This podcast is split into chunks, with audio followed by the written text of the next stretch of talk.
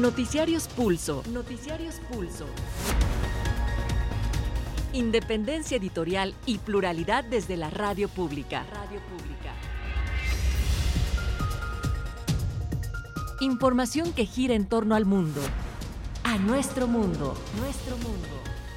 Les saludamos puntualmente 20 horas 8 de la noche en los estudios de Radio Educación y a nombre de la Subdirección de Información les saludamos mi nombre es José Luis Guzmán y a nombre de todo el equipo bienvenidos, tercer informativo de este lunes 23 de octubre del 2023. Aquí está la noticia internacional y también nacional. La presidenta de la Suprema Corte de Justicia de la Nación, Norma Piña, aceptó acudir al Senado para fijar posición sobre su defensa sobre los 15 mil millones de pesos que administra y que la Cámara de Diputados ya eliminó. La ministra dijo que acudiría mañana a martes a invitación de los coordinadores de el PAN y el PRI y de algunos senadores morenistas. Sin embargo, el coordinador de Morena, Eduardo Ramírez, aclaró que la ministra no ha sido invitada por su grupo parlamentario, lo cual consultará con el total de los legisladores morenistas. Acerca de la movilización de ayer y de trabajadores del Poder Judicial, el presidente Andrés Manuel López Obrador dijo esta mañana que en un país de libertades como México todos tienen derecho a manifestarse, aunque el mandatario cuestionó que en esa marcha participaran el ministro Juan Luis González Alcántara y el exministro José Cosío, ya que ambos dijo les debería dar vergüenza porque defienden sus privilegios por sus elevados sueldos. Y por la mañana en Palacio Nacional, López Obrador manifestó su beneplácito por los resultados de la cumbre de países de la región realizada ayer, donde se analizó el problema migratorio, del que dijo es un asunto humanitario. En la reunión se abordó levantar el bloqueo a Cuba, una postura que será comunicada al presidente estadounidense Joe Biden para que acuerden dialogar en ese sentido, agregó el jefe del Ejecutivo. Y con lluvias torrenciales, solaje elevado y vientos fuertes, la tormenta tropical Otis golpea al litoral de Oaxaca y Guerrero, así lo informa el Servicio Meteorológico Nacional. En lo internacional diremos que las autoridades de la franja de Gaza señalan que el número de muertos por la ofensiva israelí contra ese territorio supera los 5.000. Mientras tanto, el movimiento de resistencia islámica Hamas concretó la liberación de dos rehenes que mantenían en cautiverio. Se trata de dos mujeres israelíes y su liberación se logró gracias a la mediación de Egipto y Qatar. Pese a que hoy ingresó un tercer convoy con ayuda a la franja de Gaza, la ONU alertó sobre la escasez de combustible en el enclave palestino, algo que podría afectar el funcionamiento de hospitales y la potabilización del agua. Mientras tanto, en Argentina, el candidato oficialista Sergio Massa y el abanderado de extrema derecha Javier Milei primer y segundo lugar en la primera vuelta electoral de ayer, desplegaron de inmediato sus estrategias de cara a la segunda ronda presidencial a realizarse el próximo 19 de noviembre. Noticiarios Pulso. 34 años de independencia e imparcialidad. Pues vamos al detalle de la información. La presidenta de la Suprema Corte, Norma Piña, dijo estar dispuesta a acudir al Senado para fijar posición sobre su defensa de los millonarios fideicomisos que administra, luego de que fuera invitada por los grupos parlamentarios tanto del Partido Acción Nacional como del Revolucionario Institucional y algunos senadores de Morena. Piña respondió en un mensaje que acudiría bajo condiciones de diálogo comunicado que aprovechó para respaldar a los trabajadores sindicalizados que han marchado oponiéndose a la eliminación de los 13 fideicomisos que ascienden a 15 mil millones de pesos. La presidenta de la Suprema Corte de Justicia de la Nación, Norma Lucía Piña Hernández, aceptó la invitación que le formularon senadores para acudir a la Cámara Alta a fin de fijar su posición respecto a la desaparición de 13 de 14 fideicomisos del Poder Judicial. La también presidenta del Consejo de la Judicatura Federal solicitó a los senadores y senadoras definir el marco normativo en que se fundamenta la convocatoria. En los oficios de respuesta a los senadores, la ministra expresó su disposición a dialogar con los coordinadores parlamentarios en la Cámara Alta para abordar temas presupuestales y patrimoniales. En una tarjeta informativa, Piña Hernández respondió a la invitación que le formularon por separado los coordinadores de la bancada del PRI en el Senado de la República, Manuel Añorbe, y del PAN, Yulen Rementería, así como el senador morenista Alejandro Rojas. Antes de iniciar la sesión del máximo tribunal del país, Piña Hernández dirigió un mensaje para dialogar con senadores. Para Pulso de Radio Educación, Carlos Godín Estelles. Sin embargo, el coordinador de los senadores de Morena, Eduardo Ramírez, aclaró que la ministra no ha sido invitada por su grupo, lo cual consultará con el resto de los legisladores morenistas. Ramírez dijo que el resto de los grupos parlamentarios están en libertad de invitar a Piña y que por lo pronto él se oponía a esta visita. Como grupo parlamentario necesitamos eh, compartir la visión con el grupo. El grupo mayoritario Morena no está de acuerdo en hacer una invitación a la presidenta de la Suprema Corte, la doctora y ministra Piña.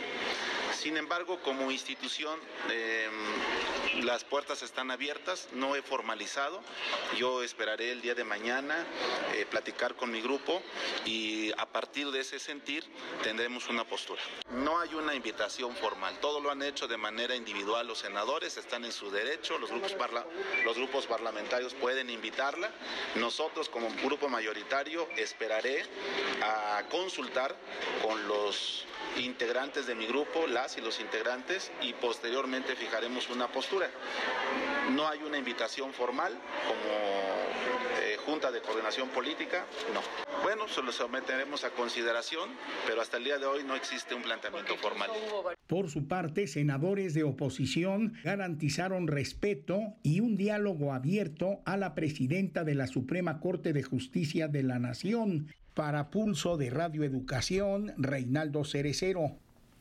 Bueno, pues esta mañana en su conferencia de prensa cotidiana, el presidente Andrés Manuel López Obrador dijo que en un país de libertades como México, cualquiera puede marchar porque está en su derecho, refiriéndose a la manifestación de ayer de empleados del Poder Judicial, quienes se oponen a desaparecer los 13 fideicomisos. El mandatario criticó, sin embargo, que en esa movilización participaran el ministro Juan Luis González y el exministro José Cosío, ya que a ambos dijo les debería dar vergüenza porque defienden sus privilegios por sus elevados sueldos. Respecto a la participación de un ministro en activo y otro en retiro en esta marcha, López Obrador dijo que debería darles vergüenza el defender sus privilegios en un país en el que muchos sobreviven con lo mínimo indispensable. Le debería dar vergüenza.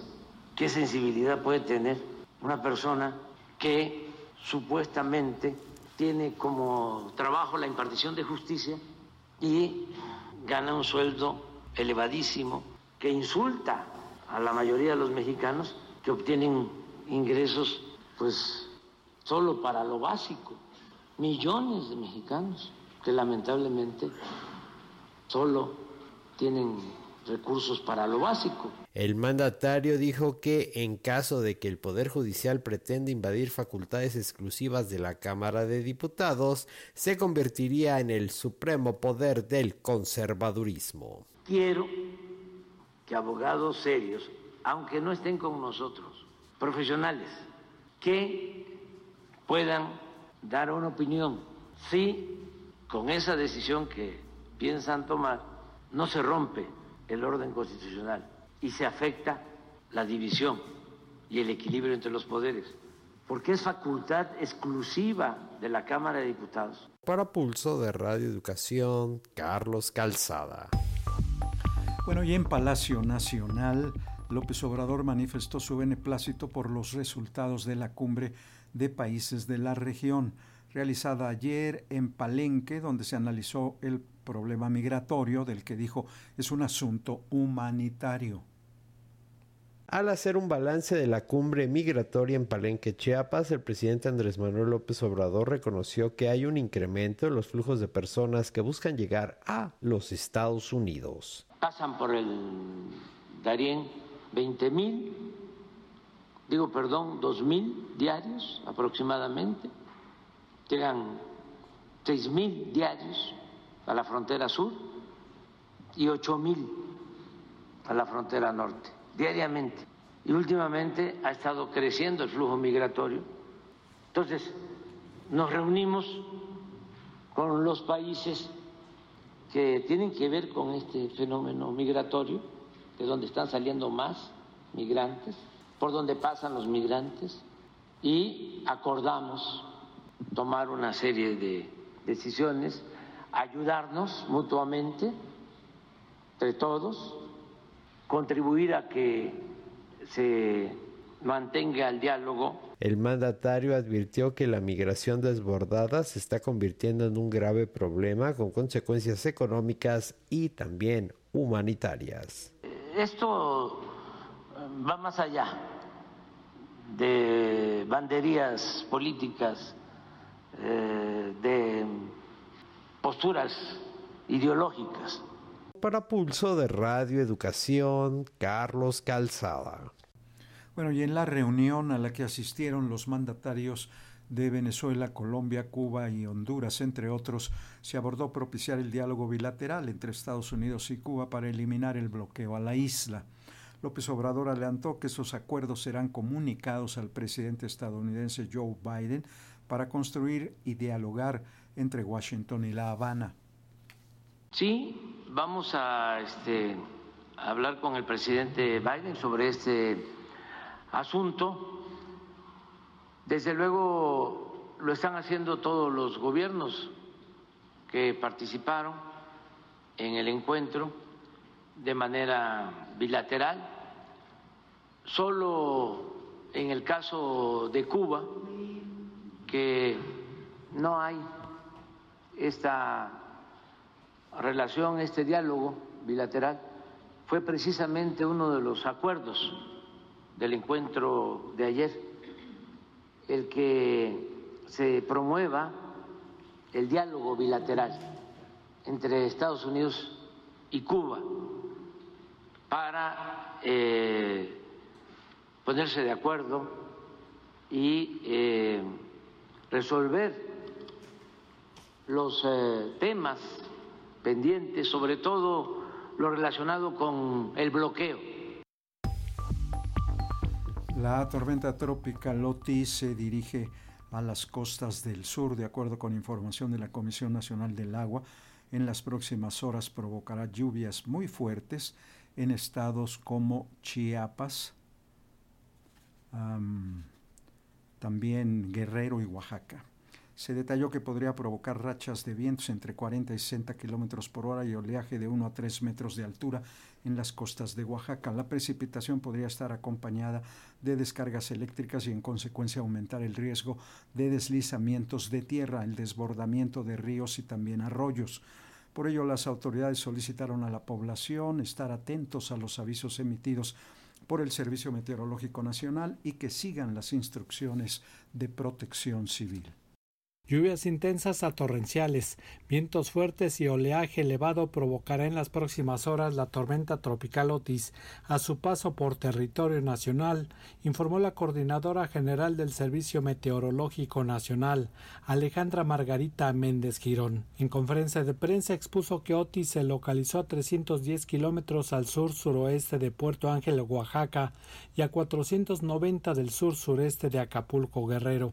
Al momento registró vientos sostenidos de 85 kilómetros por hora con rachas de 110 y se mueve hacia el nor-noroeste a 11 kilómetros por hora. Su amplia circulación dejará lluvias puntuales muy fuertes en Oaxaca y Chiapas, fuertes en Guerrero, así como vientos de 40 a 60 kilómetros por hora y oleaje de 1 a 3 metros de altura en costas de Oaxaca. Se establece zona de vigilancia por efectos de tormenta tropical con vientos de hasta 118 kilómetros por hora y probablemente por huracán con vientos mayores a 120 kilómetros por hora desde lagunas de Chacagua, Oaxaca, hasta Tepan de Galeana, Guerrero. Para el día martes por la mañana, el centro de la tormenta tropical se localizará aproximadamente a 270 kilómetros de las costas de Guerrero y continuará su movimiento hacia este estado. Para Pulso de Radio Educación, Martín Marcos Velasco.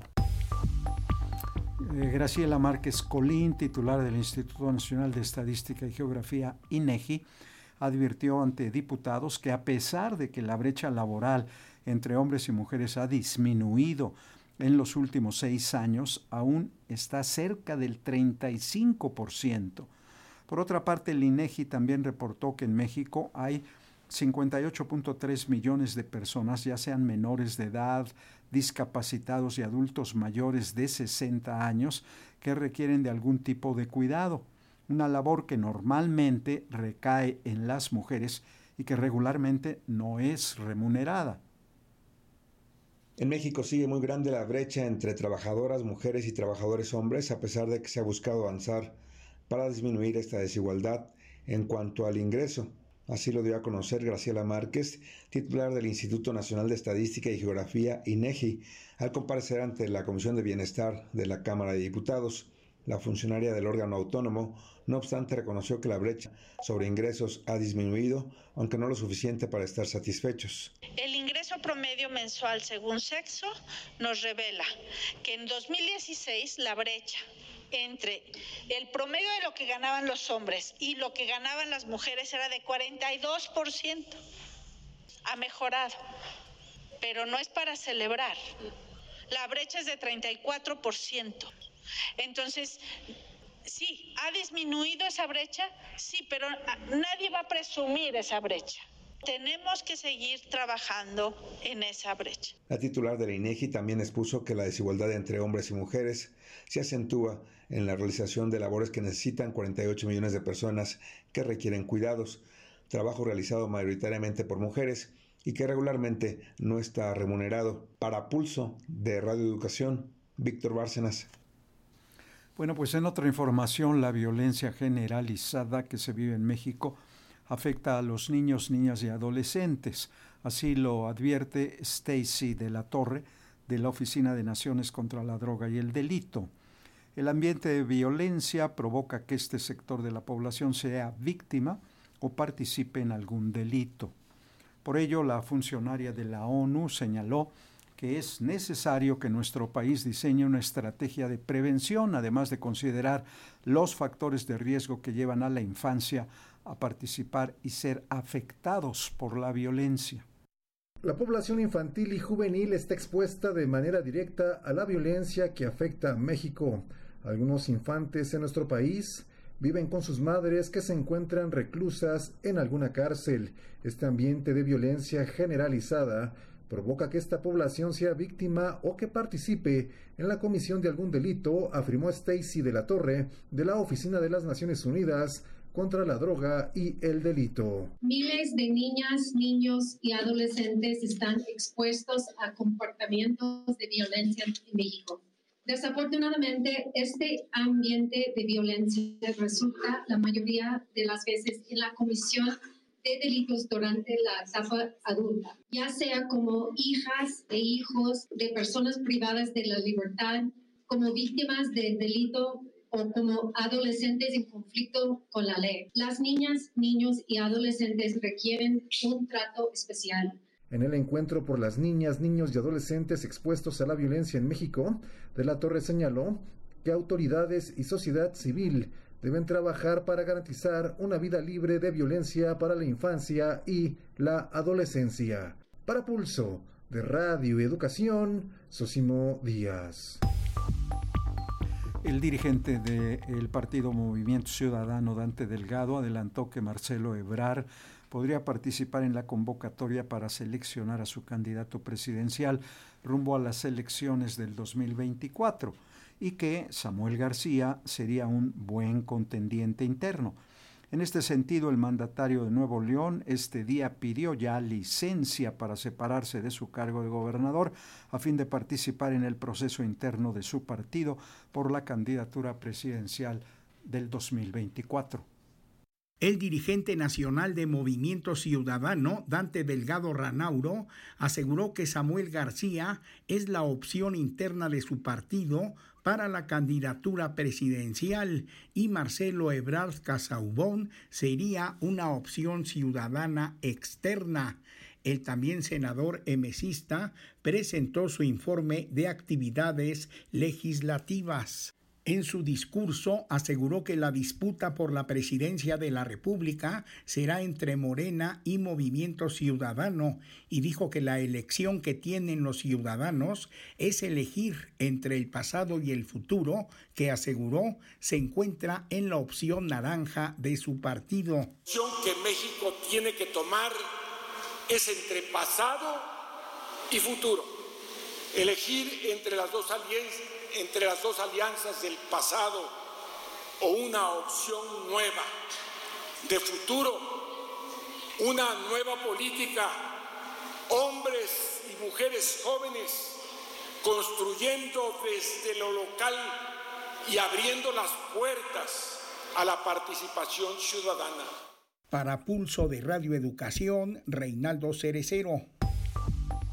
Bueno, la Fiscalía General de Justicia de la Ciudad de México informó que mañana, martes 24 de octubre, buscará vincular a proceso a José Roberto N.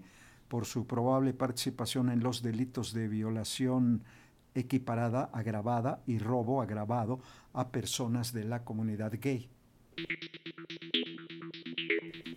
Pasamos a la información internacional. La franja de Gaza continúa bajo el fuego israelí, la incursión militar en el terreno en contra de militantes del movimiento islamista palestino Hamas avanza también en el sur del enclave. El Ministerio de Sanidad de Gaza informó que en la primera en la jornada bélica de este día murieron más de 400 personas, sumaron ya 1.087 palestinos fallecidos, entre ellos 2.000 menores de edad desde el inicio de los ataques. Cientos de ataques aéreos israelíes golpearon el lunes la franja de Gaza.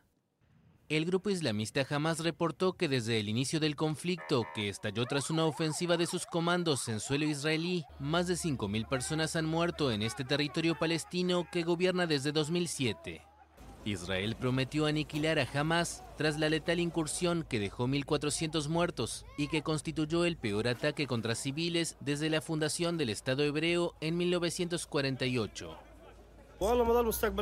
Ya no hay futuro en Gaza, está destruida. Ahora es un logro cuando alguien llega vivo al día siguiente, se despierta y ve a su mujer e hijos. Nos quedamos sin trabajo, no tenemos nada que ver con la resistencia. Somos trabajadores, ¿por qué nos bombardean? Y en el plano humanitario, los camiones con ayuda siguen ingresando a la franja de Gaza luego de la apertura del paso de Rafah el fin de semana. Otros 20 camiones con ayuda humanitaria han entrado en Gaza desde Egipto este lunes, según la Media Luna Roja egipcia. Se trata de la tercera entrega de ayuda después de que el paso de Rafah se abriera el sábado por primera vez desde el inicio de las hostilidades y tras intensos esfuerzos diplomáticos. Un total de 34 camiones con ayuda proporcionada por la ONU y la Media Luna Roja entraron en el enclave durante el fin de semana. Esto equivale a solo un 4% de los bienes que entraban a diario en Gaza antes del 7 de octubre. No hay comida, no hay agua, no hay colchones, ni siquiera hay harina de trigo. ¿Dónde deberíamos ir? Díganos dónde, dónde deberíamos ir. Hay más de 50 personas en esta habitación, unos encima de otros. Mi casa fue bombardeada. Son algunos de los testimonios de residentes de Gaza al Programa Mundial de Alimentos. Bueno, y en este conflicto civiles han sido secuestrados tanto por Israel como por el brazo armado de Hamas, las brigadas Al-Qassam. Hoy jamás anunció la liberación de dos rehenes israelíes bajo la mediación de Qatar y Egipto, las dos mujeres de 80 y 85 años respectivamente.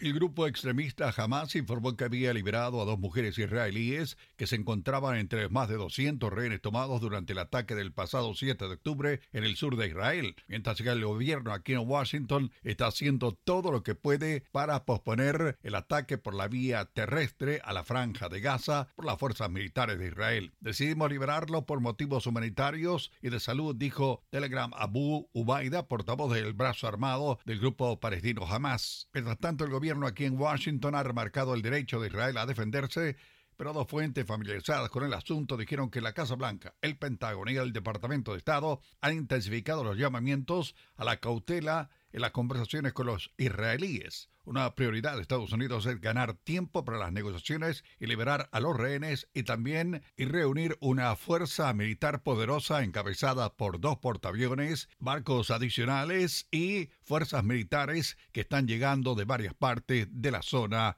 del Medio Oriente.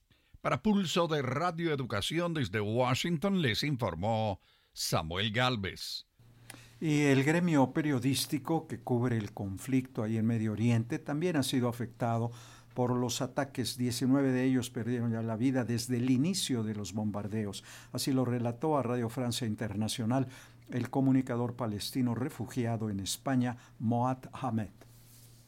Hasta hoy, esta tarde, hay 19 periodistas palestinos que mueren en Gaza por eh, bombardeo sus casas directamente la mayoría asesinados en sus casas en un misil a sus apartamentos. Entonces hablamos sobre víctimas que Israel saben exactamente quién va a matar. Hablamos sobre asesinos. Asesinos porque estos son periodistas en la mayoría, apoyo la Palestina resistencia. Hay muchos periodistas que sus familias ah, mueren o han herido o fueron eh, refugiados porque los israelíes han destruyendo sus casas. Eh, por eso, como periodistas palestinos, fuera de Gaza, estamos haciendo una ayuda para publicar las informaciones que estos periodistas pasan para nosotros porque ellos tienen miedo para publicar estas informaciones porque tienen miedo que un misil israelí ataque su casa. Un día después de la primera vuelta electoral, los dos candidatos que se enfrentarán en el balotaje del próximo 19 de noviembre, el oficialista Sergio Massa y el ultraderechista Javier Milei, primero y segundo lugares respectivamente en los comicios de ayer, comenzaron a desplegar sus estrategias para conseguir alianzas políticas y captar mayor apoyo del electorado. Massa, actual ministro de Economía, señaló que su idea de gobierno no pasa únicamente por el peronismo del que es representante, sino por ampliar su base. Me parece un error plantear que la etapa que viene esté unida solamente al peronismo. Vamos a un gobierno de unidad nacional. Voy a convocar a los mejores de las distintas fuerzas políticas sin importar su procedencia, señaló Massa.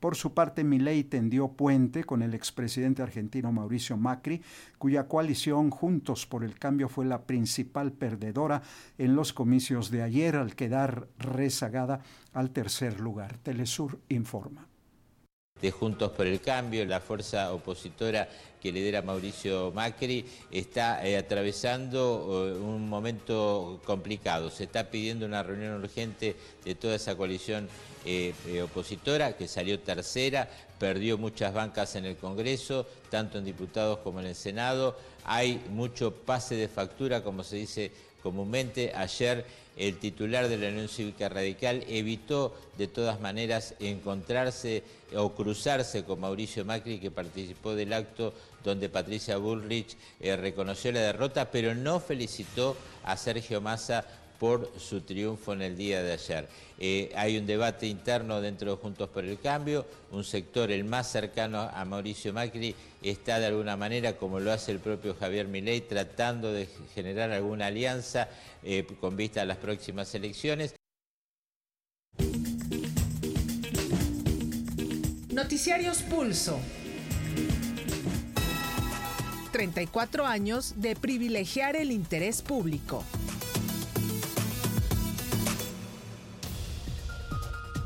Pues ya llegamos a la parte final de este informativo, 23 de octubre del 23. Carlos Padilla, José Luis Parra, Ángeles Hernández y Gabriela Pérez, Luis Ernesto López, Raúl Núñez, Tania Nicanor, Roberto Hernández y Fernanda López.